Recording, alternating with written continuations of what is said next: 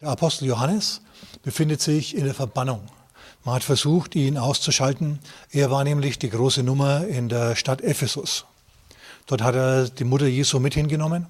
Die haben dann dort gewohnt und stell dir mal vor, der Apostel, den Jesus besonders geliebt hat, Johannes, ist ein Pastor. Und stell dir mal vor, die Mutter Christi selber sitzt in der ersten Reihe im, am, im Gottesdienst am Sonntagmorgen. Ist ziemlich der Hammer, oder? Das war die Situation in Ephesus. Allerdings äh, waren die so erfolgreich in Ephesus, die Christen, dass sie viele Probleme bekommen haben. Dann haben die ihn genommen und haben versucht, ihn umzubringen. Okay?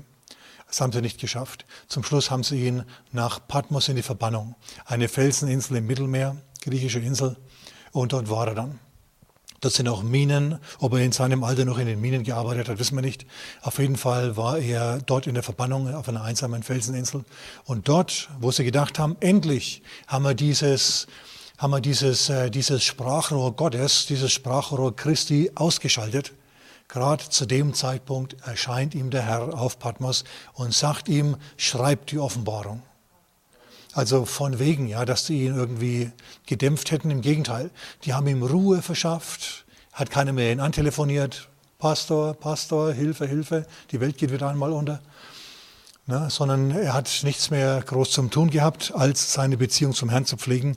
Und als er am Tag des Herrn, an einem Sonntag, im Geist war, hat er eine Stimme gehört wie das Rauschen von vielen Wassern. Und er dreht sich um und er sieht Jesus. Nicht den Krippen Jesus, nicht Jesus, der durch die Lande zog als Wanderrabbi, sondern den verherrlichten Christus.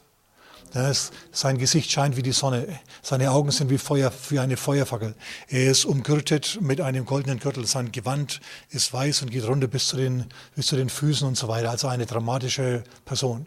Jesus, der ein Schwert im Mund hat aus seinem Mund ging ein, ein scharfes, zweischneidiges Schwert. Also hier haben wir den Christus, der gesagt hat, mir ist alle Gewalt gegeben im Himmel und auf Erden. Mir ist alle Vollmacht gegeben im Himmel und auf Erden. Und den sieht Johannes jetzt. Und was macht er? Es haut ihn um. Und der Herr, der legt ihm die Hände auf und sagt, fürchte dich nicht. Überleg dir mal. Der sagt, der Jesus, der am Abendmahl diesen Jünger hier an der Brust hat liegen lassen.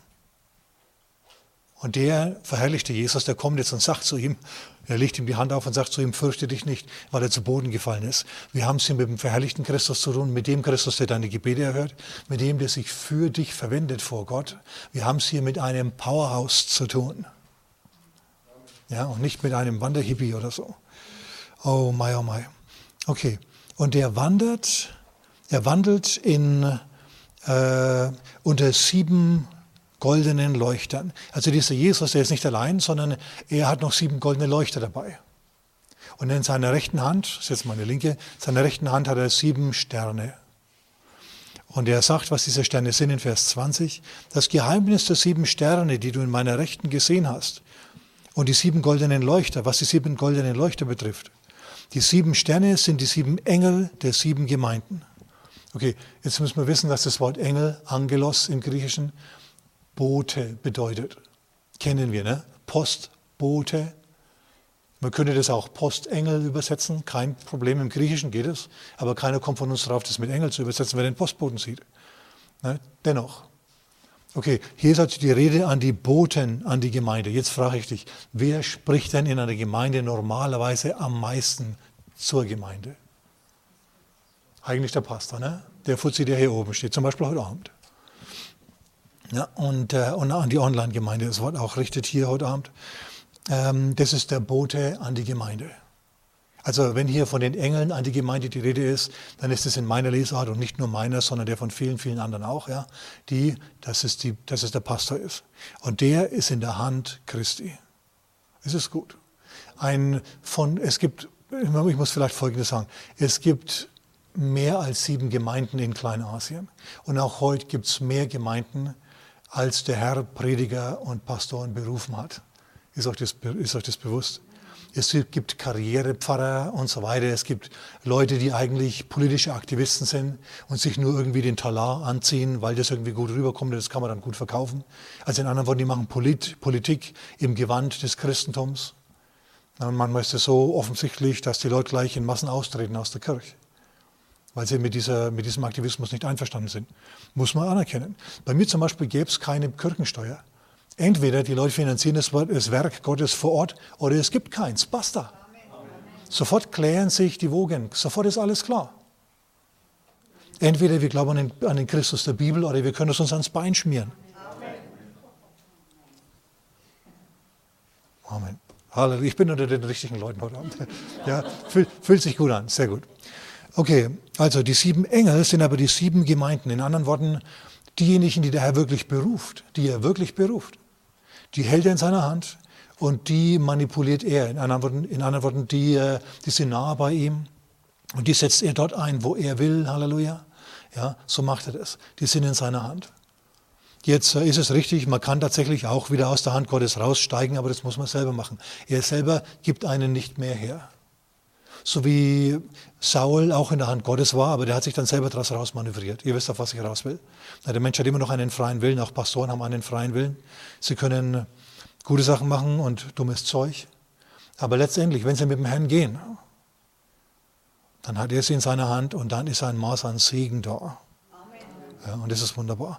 Und noch, was die sieben Leuchter sind. Die sieben Leuchter sind die sieben, sind die sieben Gemeinden, sind die sieben Gemeinden die goldenen Leuchter im Alten Testament, erinnert ihr euch?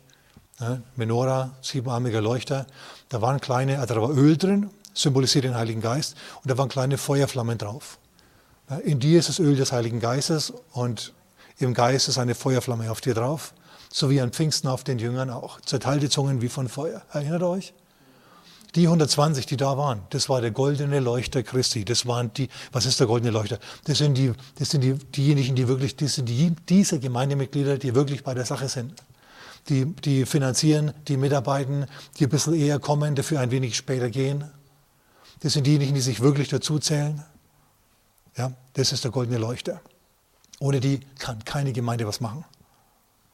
Wenn eine Gemeinde beginnt, ist vielleicht zunächst einmal der Pastor und seine Frau der goldene Leuchter, aber dann sammeln sich andere drumherum und dann wird es mehr und zum Schluss wird der goldene Leuchter richtig groß und wuchtig und teilt sich, verteilt sich über das ganze Land teilweise. Halleluja. Ja, so ist das ganz, ganz wunderbar. Okay, also das sind die sieben Leuchter und jetzt müssen wir ganz dringend zu Epheser, zu dem ersten Brief gehen, zu, zu Offenbarung Kapitel 2. Ich will da auf praktische Sachen raus, nicht nur diese theoretischen, die ich jetzt bis jetzt gehabt habe. In Ephesus, ich sage es gleich jetzt, das Problem der Gemeinde in Ephesus war, dass ihre Prioritäten verrutscht waren. Das Wichtige war nicht mehr wichtig, unwichtige Sachen oder Sachen, die zweitrangig waren, waren plötzlich wichtiger. Und der Herr sagt, wenn du das nicht in Ordnung bringst, werde ich deinen goldenen Leuchter verrücken.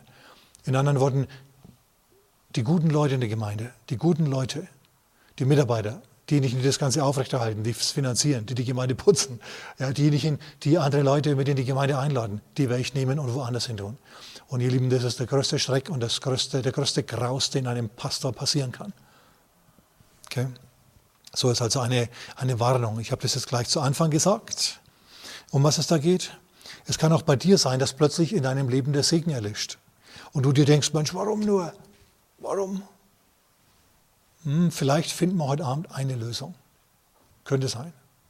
Wir lesen aber mal, ich lese zunächst mal den ganzen Brief, das sind nur sieben Verse, und dann kommentiere ich den. Und das wird dir was bringen. Dem Engel der Gemeinde in Ephesus schreibe, das ist jetzt Offenbarung Kapitel 2, Vers 1, dies sagt der, der die sieben Sterne in seiner Rechten hält und inmitten des sieben goldenen Leuchter wandelt. Oh Mann, der Herr wandelt inmitten des sieben goldenen Leuchter. Überlegt euch das mal. Er geht in der Gemeinde umher. Vielleicht ist er auch heute Abend da. Vielleicht ist er am nächsten Sonntag da. Wir wissen es nicht. Aber der Herr geht in der Gemeinde umher.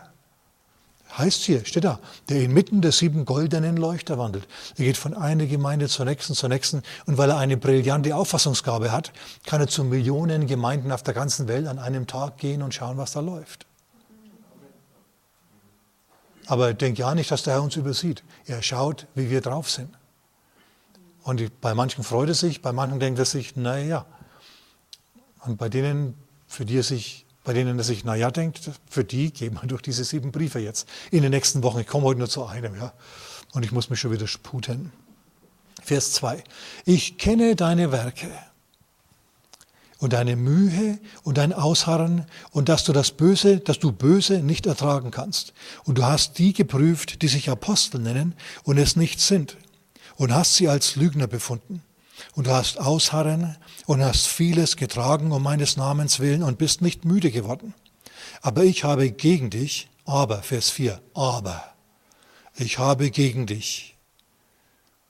Mm, also erst einmal gute Dinge. Ich denke, was sind es? Fünf gute Dinge oder so? Und jetzt kommt er plötzlich mit einem Aber. Ich habe gegen dich. Der Herr hat was gegen dich. Dass du deine erste Liebe verlassen hast. Okay. Was ist das jetzt genau, die erste Liebe? Hm, müssen wir gleich nachher anschauen. Denke nun daran, Vers 5, wovon du gefallen bist. Und tu Buße und tu die ersten Werke. Der Herr zeigt in Vers 5 einen Weg zurück auf.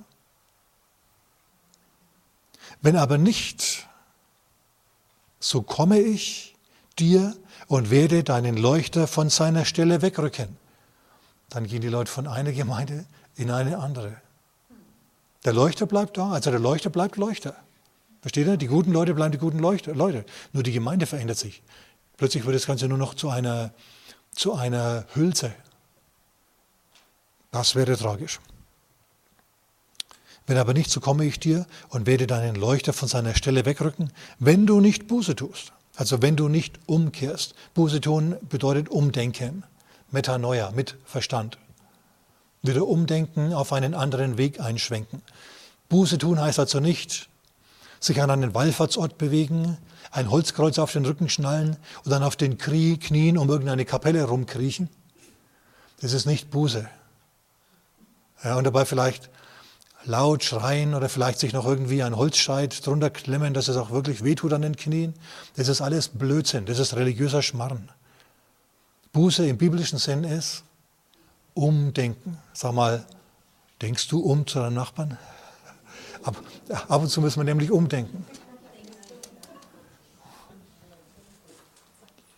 Aber dies, Vers 6, aber dies hast du, dass du die Werke der Nikolaiten hast, die auch ich hasse. Was sind die Werke der Nikolaiten? Jetzt muss man vielleicht wissen, das Wort Nikol, Nikolaus, Nikolaus bedeutet, besteht aus zwei Worten. Nikos Volk und Laos erobern oder überwinden. Auf Deutsch, Nikolaus heißt der Überwinder des Volkes. Und auf Hebräisch übersetzt heißt Nikolaus Bileam. Bileam heißt auf Deutsch übersetzt Überwinder des Volkes. Genauso wie Nikolaus, Überwinder des Volkes bedeutet. Und die Werke der Nikolaiten hast, die auch ich hasse, was sind die Werke der Nikolaiten? Da müssen wir jetzt runterhüpfen zu Kapitel 2, Vers 14. Dort steht es aufgeführt. Die haben Folgendes gemacht. Die haben gepredigt, dass es in Ordnung ist, Götzenopfer zu essen und dass es in Ordnung ist, Unzucht zu treiben. In anderen Worten, Sexualität. Ach komm, das dürfen wir heute nicht mehr so eng sehen. So sind die drauf gewesen. Eigenartigerweise haben die ausgeklammert, was in der Offenbarung Kapitel 15 im Apostelkonzil beschlossen wurde. Wir wissen, wir wissen ja mittlerweile, was in Apostelgeschichte Kapitel 15 passiert ist. Da kamen Juden zu den Aposteln beziehungsweise zu den Jüngern den, unter den Heiden und haben gesagt, ihr müsst jüdisch leben, ihr müsst das Gesetz von Mose halten. Paulus hat gesagt zu diesen Leuten, nein, müssen wir nicht, doch müsst ihr, nein, müssen wir nicht. Dann haben sie das also vor die Apostel in Jerusalem gebracht und dort haben sie sich dann geeinigt drauf, müssen wir nicht. Okay? Die Heidenchristen müssen keine Juden werden sondern die können ihre, eigenen, ihre eigene Kultur sich schenken lassen vom Herrn, wie zum Beispiel Ostern oder Weihnachten. ja, wir feiern ja nicht Ostara, irgendeine Göttin oder so, wir feiern die Auferstehung Christi. Ne, zum Passa. Und an Weihnachten feiern wir auch nicht irgendwie Sol Invictus, den römischen Gott, sondern wir, den, den kennt doch kein Mensch mehr. Ja? Nur einige Pharisäer kennen den noch. Was wir da feiern, ist die Geburt Jesu Christi. Ja, aber der ist von anders geboren worden. Na und? Die Königin von, von England ist auch von anders geboren worden, als sie, Weihnacht, äh, als sie, äh, als sie Geburtstag feiert. Die ist irgendwann, keine Ahnung wann, äh, geboren worden, aber die feiern immer irgendwann im Juni. Warum? Weil das Wetter schön ist. Na, überlege mal, du hast im November oder so Geburtstag Und da soll sich dann ein Volk irgendwie rausstellen, ja, frösteln, das Fähnlein schwenken, wenn du da in der Kutsche eingemummt vorbeifährst. Na, ist doch nichts. Ist doch viel schöner, wenn du das, wenn du das magst, wenn es schön ist. Richtig? Also die Königin von England, die macht es so. Und der nächste König macht es genauso. Die feiern am selben Tag den, den Geburtstag, obwohl der da überhaupt keinen Geburtstag haben wird. Und so feiern wir den Geburtstag Christi an einem passenden Zeitpunkt. Nämlich dann, wenn gerade die dunkelsten Tage des Jahres sind. Und wenn wir Weihnachten nicht hätten, würden wir zum Fenster rausschauen und uns langweilen, äh, Trübsal schieben. Aber so haben wir den, die, die, die, die entsprechende Stimmung, ja. Wir richten uns aus auf Gott. Halleluja, zumindest die Christen unter uns, ja, oder den Leuten. Wir, wir denken an Jesus, es kommt die stille Zeit, ja. Wir schauen den Schneeflocken zu und machen den Adventskalender auf und mampfen Schogi. Ja, auf das sollen wir verzichten. Ja, bin ich denn verrückt oder was? Nein. Der Geist der Weihnacht, an dem Menschen offen sind für den Herrn, ist es was Kostbares. Es ist kein biblisches Kulturgut, aber trotzdem, hey, den, den, äh, den, äh, den, äh, Geburtstag Christi zu feiern, ich kann mir keinen besseren Tag denken im ganzen Jahr. Okay, also Wer Ohren hat zu hören, der höre. Und wenn du Weihnachten nicht feiern willst, ja, dann feierst du halt nicht. So wie die Zeugen Jehovas und die Moslems und die Hindus und die Buddhisten, die feiern Jesus auch nicht. Die denken sich, pf, uns doch egal. Ja, aber ich nicht.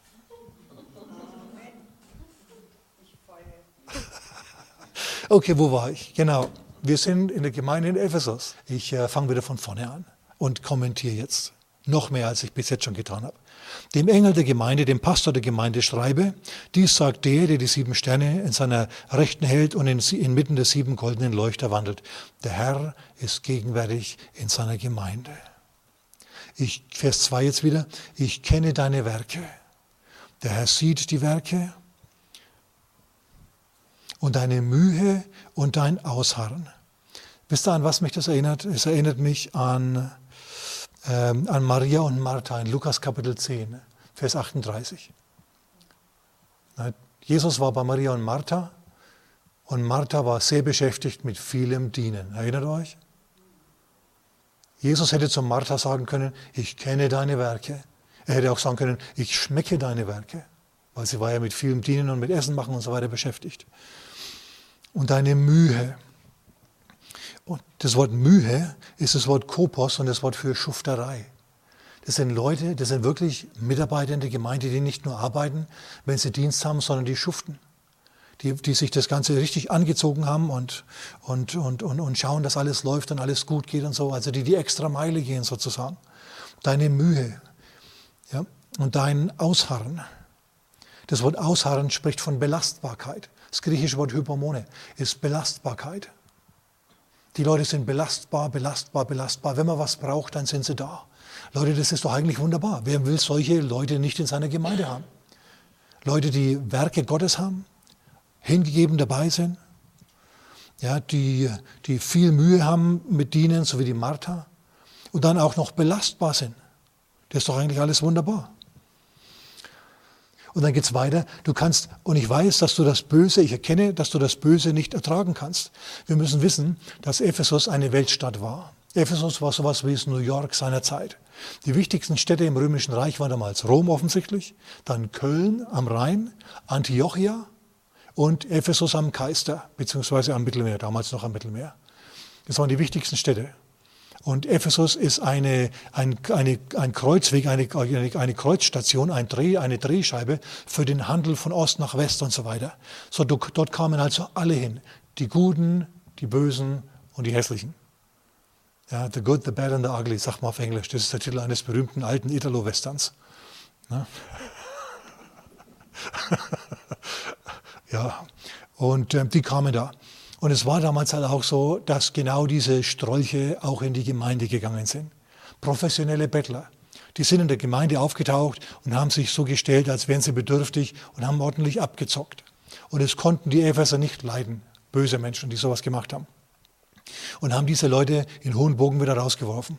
Dann sind die natürlich weitergezogen, haben gesagt, in dieser Gemeinde gibt es keine Liebe, die lassen sich nicht ausnutzen. Das ist überhaupt nicht christlich. Wir wissen doch, Christen müssen sich immer ausnutzen lassen. Ne? Und denen war das egal. Die waren da belastbar diesbezüglich. Das war denen Schnurz. Dann kamen andere, schlaue Leute, die versucht haben, Jünger sich nach zu, abzuziehen, hinter sich her. Die haben dann neue Gemeinden gegründet, aber nicht wirklich Gemeinden, sondern so Eventgruppen halt, versteht er, oder Leute, die besondere Offenbarungen hatten. Die haben dann Jünger sich selber nachgezogen und so weiter. Paulus hat es extra mal lang und breit gepredigt in der Pastorenkonferenz mit den Ältesten von Ephesus in Apostelgeschichte Kapitel 20. Also Paulus ist in Ephesus länger geblieben als an jeder anderen Stadt. Zwei Jahre hat er dort gelehrt. Und er war so gut, dass die Leute dort äh, Feuer gefangen haben und die Leute in der Gemeinde sind dann hinausgezogen in die Provinz und haben evangelisiert. Und haben dann in Laodicea und in Kolossä und so weiter Gemeinden gegründet, an die Paulus zum Beispiel den Kolosserbrief geschrieben hat. Auch, an, auch andere Briefe hat er geschrieben. Aber die, haben da, die waren richtig Feuer und Flamme, ganz am Anfang. Und jetzt, jetzt sind sie damit beschäftigt, ständig zu sieben und äh, ständig kommen neue Bewegungen und neue Lehren und so weiter und neue, neue Predigten an und neue Prediger, die immer noch radikaler und noch dramatischer predigen. Und, die, und, und sie sind natürlich dann auch nie nur irgendwie Bibellehrer, sondern das sind dann immer gleich Propheten und Apostel und Apostel und Propheten. Ja, da ist die quasi die, die Visitenkarte so schwer, weil da so viele Titel dranhängen, dass, dass, die, dass man die kaum hochheben kann. Ja? Ne, Apostel, Prophet, Evangelist, Hirte, Lehrer und alles. Es gibt Leute, die sind alles in allem. Die sind quasi also der kleine Bruder von Jesus. Und die kommen dann und wollen predigen und dann haben sie sie predigen lassen, haben sie geprüft und haben gemerkt, dumm Schwätzer. Erzählen, einen, erzählen was von einem anderen Jesus und so weiter und haben die dann rausgefeuert. Und das hat zu einer, zur Bildung von einem Pharisäergeist, hört mal gut zu, zur Bildung von einem Pharisäergeist unter diesen Leuten in Ephesus geführt. Die haben das Wort Gottes geliebt, die haben das Wort Gottes gekannt. Und sie haben ständig geprüft, ob das, was der da predigt, auch richtig ist und ob die Lehre in jeder Gemeinde auch richtig ist. Die haben nicht mehr auf Jesus geschaut, sondern nur noch auf die Fehler, die andere gemacht haben. Alles schlecht, alles verkehrt und zum Schluss haben sie nur noch gesehen, was die anderen alles falsch machen. Und die einzigen, die noch richtig lagen, das waren sie selber. Ich kenne massenweise Christen, die das Wort Gottes lieben und diesen Kampfgeist haben und die Liebe Gottes nicht mehr so richtig verbreiten. Na, wir können so sehr recht haben, ihr Lieben, dass darüber die Liebe versickert. Und wir dann nicht mehr bekannt sind für unsere Liebe und unsere Freundlichkeit, sondern für, unser, für unsere Rechthaberei, für unsere Härte. Natürlich alles auf dem Wort ist so eine Sache. Paulus, äh, äh, Jesus sagt zu Johannes, beziehungsweise der Brief sagt zu diesen Leuten, es ist alles prima, ihr habt äh, die geprüft, die sich Apostel nennen und es nicht sind und habt sie rausgeworfen. Na, und, und so, das war also alles ganz gut. Das war prima. Und ich meine, Paulus sagt ja auch, zum Beispiel im 1. Thessalonicher Kapitel 5, na, Vers 21, da sagt er, prüft alles, das Gute behaltet. Ich sage euch ein Geheimnis. Du kannst nicht alles, was alle Prediger sagen, eins zu eins übernehmen. Du musst prüfen, was gesagt wird. Und das, was bei dir einen Widerhall findet, das übernimmst du. Und hör mal, nur weil einer in einem Nebensatz mit dir nicht übereinstimmt, schüttest du jetzt nicht die ganze Lehre, sofern sie auf dem Wort Gottes gründet, äh, aus dem, aus dem schüttest, schüttest du jetzt nicht das ganze Baby aus mit dem Badewasser. Okay, also die Epheser, die haben viel geprüft und haben viel Kritikwürdiges gefunden, aber dabei haben sie einen christlichen Pharisäergeist entwickelt. Und jetzt lasst uns zu Vers 4 kommen. Aber ich habe gegen dich, dass du deine erste Liebe verlassen hast. Deine erste Liebe verlassen hast. Was bedeutet das? Auf Deutsch, Jesus steht nicht mehr im Mittelpunkt des Gemeindelebens, sondern die Arbeit für Jesus, wegen mir sogar die Evangelisationsarbeit, wegen mir die Lobpreisarbeit, wegen mir die, ich muss alle anderen kritisieren und prüfen Arbeit. Ja, Bibelschularbeit, was auch immer. Das steht im Mittelpunkt und nicht mehr der Herr. Ihr Lieben, wir müssen, wir, wir müssen, wir können uns das anschauen bei Martha und Maria. Martha ist eine Epheserin gewesen, sage ich jetzt. Und die kam und hat Jesus während der Predigt unterbrochen. Ja, sie hat noch, äh, der Dampf der Küche ist ihr hinterher geweht. Sie hat ihre Schürze umgehabt, Kochlöffel in der Hand, ja, zerzauste Haar, verschwitzt und sagt, hm, Meister, siehst du meine Schwester, die da in der ersten Reihe sitzt und dich so verliebt anschaut? Herr, sag ihr, sie soll mir helfen in der Küche. Stört es dich nicht, dass ich hier die ganze Arbeit allein machen muss? Eine Epheserin. Und was sagt Jesus zu ihr? Er sagt zu ihr, Martha, Martha, du bist sehr besorgt und sehr beschäftigt mit vielem Dienen. Eins aber tut Not. Maria hat das Gute äh, gewählt, es wird nicht von ihr genommen werden. Was hat Maria gemacht? Sie saß zu den Füßen Christi und hat ihm zugehört. So ähnlich wie wir das heute Abend machen. Ja, also wir sitzen da und hören das Wort Gottes. Wir pflegen die Gemeinschaft mit dem Herrn. Schau, deine erste Liebe zu verlassen heißt nicht, die erste Euphorie zurückgewinnen. Das kannst du nicht. Du kannst nicht in der Zeit zurückgehen und in die erste Euphorie zurückgehen. Das geht nicht. Du kannst auch nicht, äh, hör mal, das verstehe mich jetzt nicht falsch, ja, muss ich dazu sagen. Ähm, du kannst auch nicht in die erste Phase der Verliebtheit mit deinem Ehepartner zurückkehren. Ja, das ist eine wunderbare Zeit gewesen, alles prima, aber mittlerweile hat sich eure Beziehung entwickelt. Sag mal Amen jemand. Ja, die, die Beziehung hat sich entwickelt und das, wir müssen da aufpassen, dass wir nicht dazu hinkommen, dass wir, Männer zum Beispiel, ne, abends von der Arbeit heimkommen, Aktentasche wegschmeißen oder den, oder den Blaumann ausziehen, wegschmeißen, ja, und, die Werkzeugkiste wegstellen, ne, die Frau angrunzen, ne, uns in, an den Tisch setzen, das Essen reinschaufeln ja, und dann rausgehen in den Garten, puh, Rasen mähen oder irgendwie sonst was machen. Du bist dann zwar noch verheiratet, aber nicht im eigentlichen Sinn. Ne, oder bei der Frau genauso. Mann macht irgendwie was Sinnvolles, also in ihren, in ihren Augen natürlich nicht. Sie hat Martha-Augen und blickt auf Maria.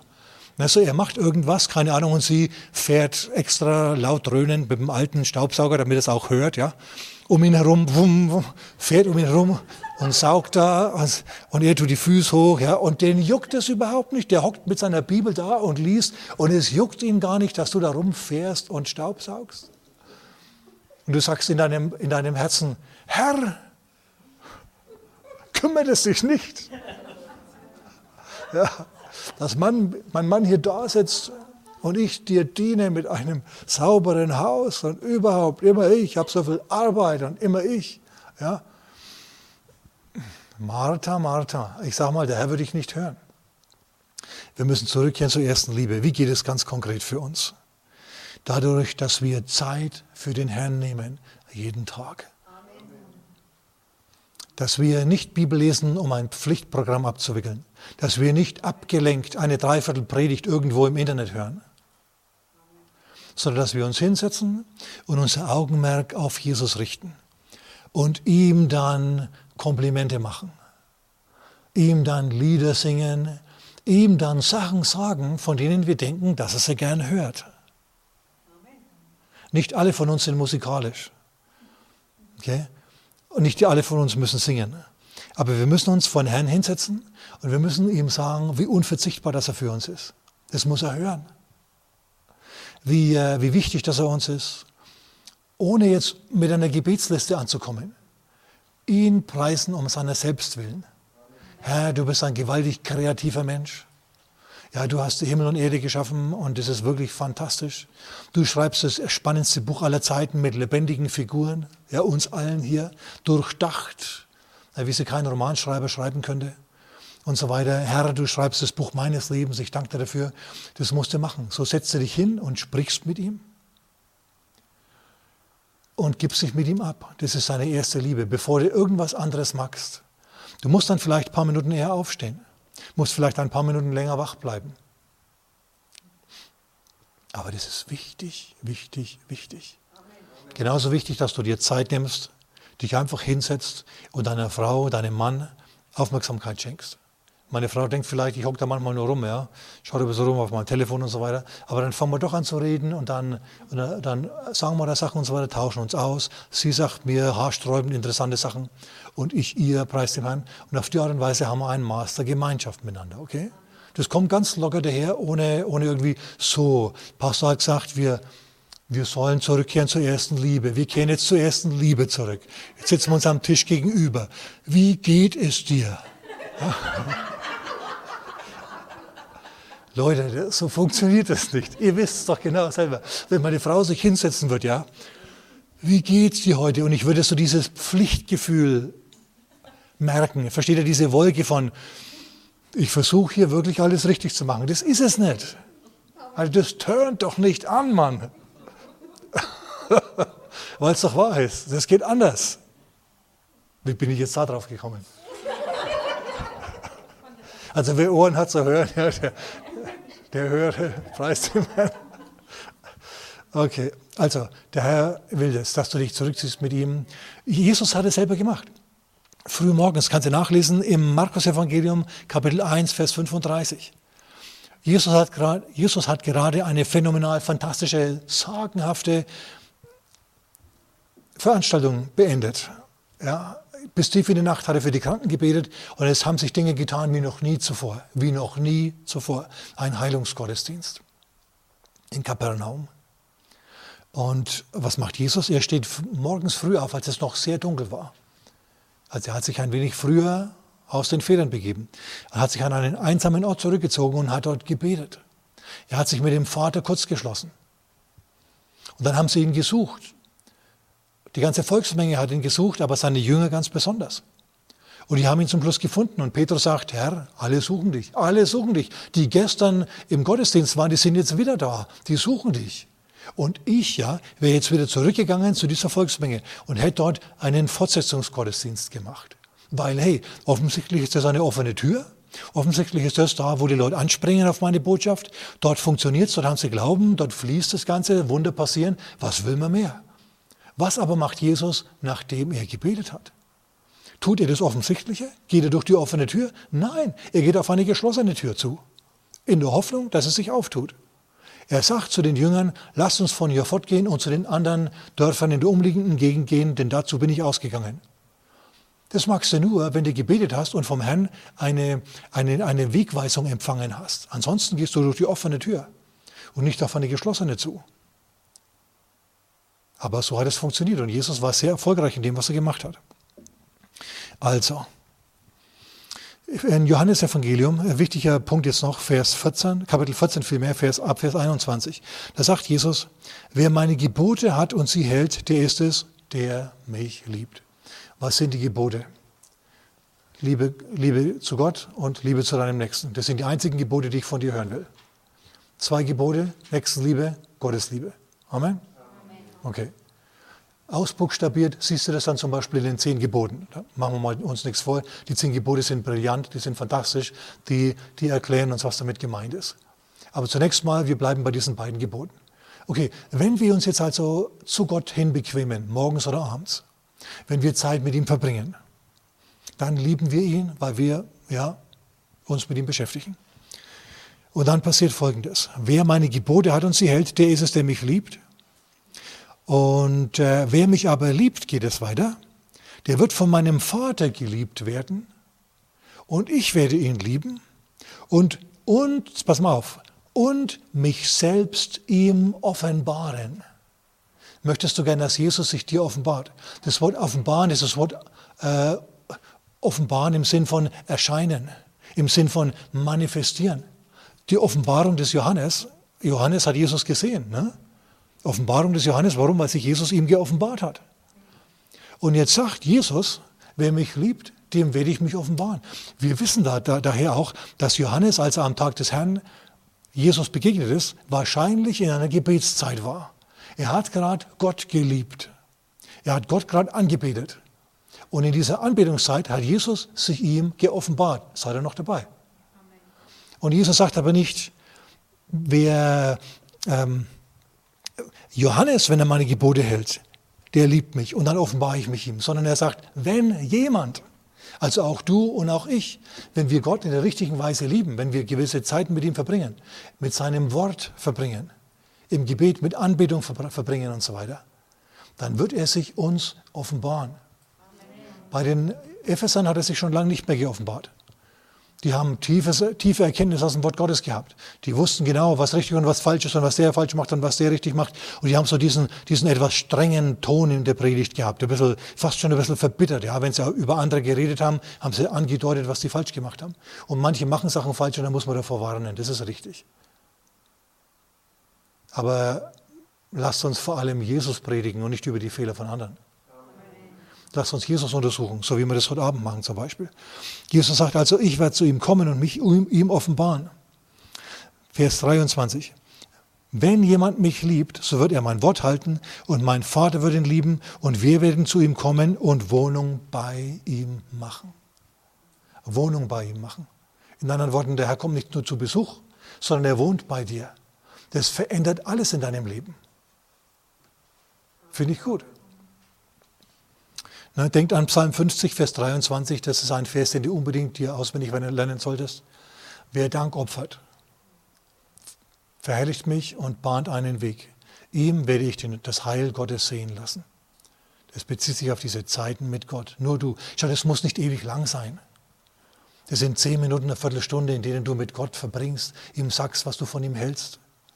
Ja, ihm dann deine Anliegen bringst, aber erst nachdem du ihn gelobt hast im Wort Gottes lesen tust oder eine Predigt hörst.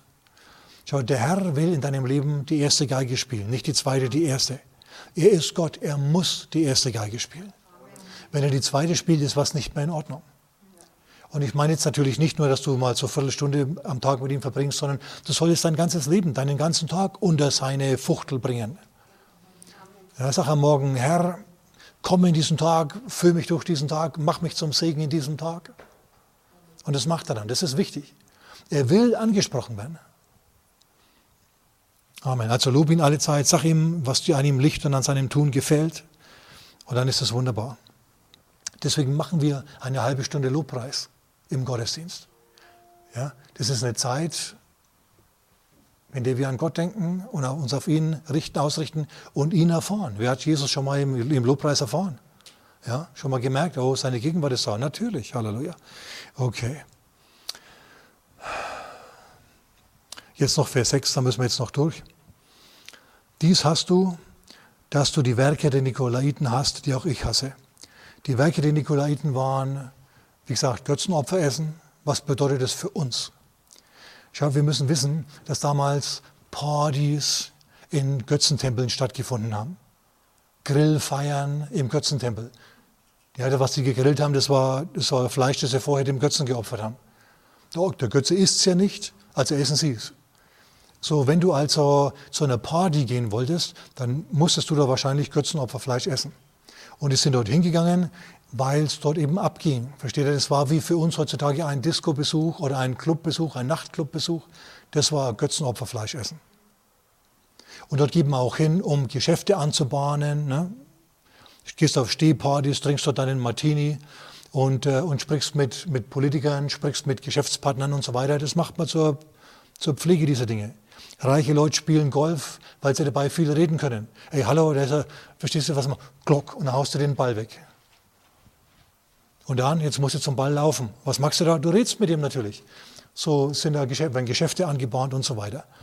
Und um was es hier geht, ist, dass äh, es eine Gruppe von Ephesern gegeben hat, die gesagt haben, hey Leute, lasst uns doch einfach Jesus anbeten und dabei trotzdem in Clubs gehen und, und Party machen. Ist doch in Ordnung. Am nächsten Morgen bitten wir dann den Herrn um Vergebung. Ja, und das nächste, das geht Hand in Hand mit ihm, ist äh, Unzucht. Ja, Sexualität, Ausleben außerhalb der Ehe. Lass uns das doch machen, ist doch okay. Wen du juckt es? In unserer griechischen Kultur ist es gang und gäbe, macht doch nichts. Nee, so kannst du das nicht sehen. Du musst wissen, der Herr legt da andere Maßstäbe an. Wenn du ihm nachfolgst, dann musst du deinen Sexualtrieb unter Kontrolle kriegen. Dann kannst du den nicht ausleben, wie du willst, sondern dann musst du den ausleben innerhalb der Begrenzungen der Ehe. Das langt schon, keine Panik, das langt. Okay? Du musst es nicht außerhalb ausleben. Das ist wichtig. Paulus sagt im 1. Thessalonicher Brief, Kapitel 4, Vers 3, dies ist der Wille Gottes, eure Heiligung. Ja, dass ihr, dass ihr euch von der Unzucht fernhaltet. Und in Vers 8 sagt er, wer dies verwirft, verwirft nicht einen Menschen, sondern Gott, der auch seinen Heiligen Geist in euch gibt. Also, was die Christen von Nichtchristen unterscheidet, ist ihr Sexualleben. Das ist ein wichtiges, wichtiges Zeugnis Christi. Können wir nicht einfach ausklammern. Wenn du das nicht magst, wenn du sagst, ach, ist doch mir egal, ja, ich lebe christlich und so weiter, einerseits, andererseits gehe ich in Clubs und so weiter und mit meiner Freundin penne ich auch. Du, äh, warum heiratest du sie nicht, wenn du gerade so drauf drängst? Ja, will die sowieso wahrscheinlich. Wenn du das magst, dann bist du ein Nikolait. Und dann kann es sein, dass der Herr dich früher oder später aus der Gemeinde raustut. Seid ihr noch da? Hm, das ist jetzt das, was dem Herrn nicht so gefallen hat. Es geht jetzt noch weiter, Vers 7, und damit komme ich jetzt zum Schluss. Wer ein Ohr hat, höre, was der Geist den Gemeinden sagt. Wer überwindet, wer also aufhört, in Clubs zu gehen und seinen Sexualtrieb unter Kontrolle kriegt, wer überwindet, dem werde ich zu essen geben von dem Baum des Lebens, welcher in dem Paradies Gottes ist. Der Baum des Lebens gibt zunächst mal ewiges Leben natürlich, aber er gibt auch Lebensqualität, ihr Lieben. Ein Baum des Lebens ist zum Beispiel in äh, Sprüche Kapitel 11, Vers 30 aufgeführt. Dort heißt, die Frucht des Gerechten ist ein Baum des Lebens. Es ist ein bisschen verklausuliert gesagt, wenn du mit dem Herrn gehst, bist du erfolgreich. Er segnet dich, dein Segen wird freigesetzt, Gnade wird freigesetzt und du wirst gesegnet, Halleluja. Und es ist dann deine Frucht, die Frucht des Gerechten. Segen Gottes, preis dem Herrn sein Baum des Lebens. Und äh, ein paar Verse weiter, Kapitel 13, Vers 12, da heißt ein eingetroffener Wunsch ist ein Baum des Lebens. Hast du noch Wünsche, die noch nicht eingetroffen sind? Hey, ich habe jede Menge Wünsche, die noch nicht eingetroffen sind. Ich habe Projekte, an denen ich arbeite, die noch nicht fertig sind. So, das sind so, das sind so Wünsche, die ich habe. Und ich wünsche mir natürlich, dass die dann gesegnet sind und dass die dann erfolgreich sind, diese Wünsche. Und ich finde es super, wenn ein Wunsch in Erfüllung geht. Ja, das ist dann ein Baum des Lebens. Du stehst dann vor dem erfüllten Wunsch und sagst, oh, Gott ist gut. Aber das erlebst du nur, wenn du kein Nikolait bist, sondern Jesus liebst. Und ich denke, ich mache jetzt besser Schluss.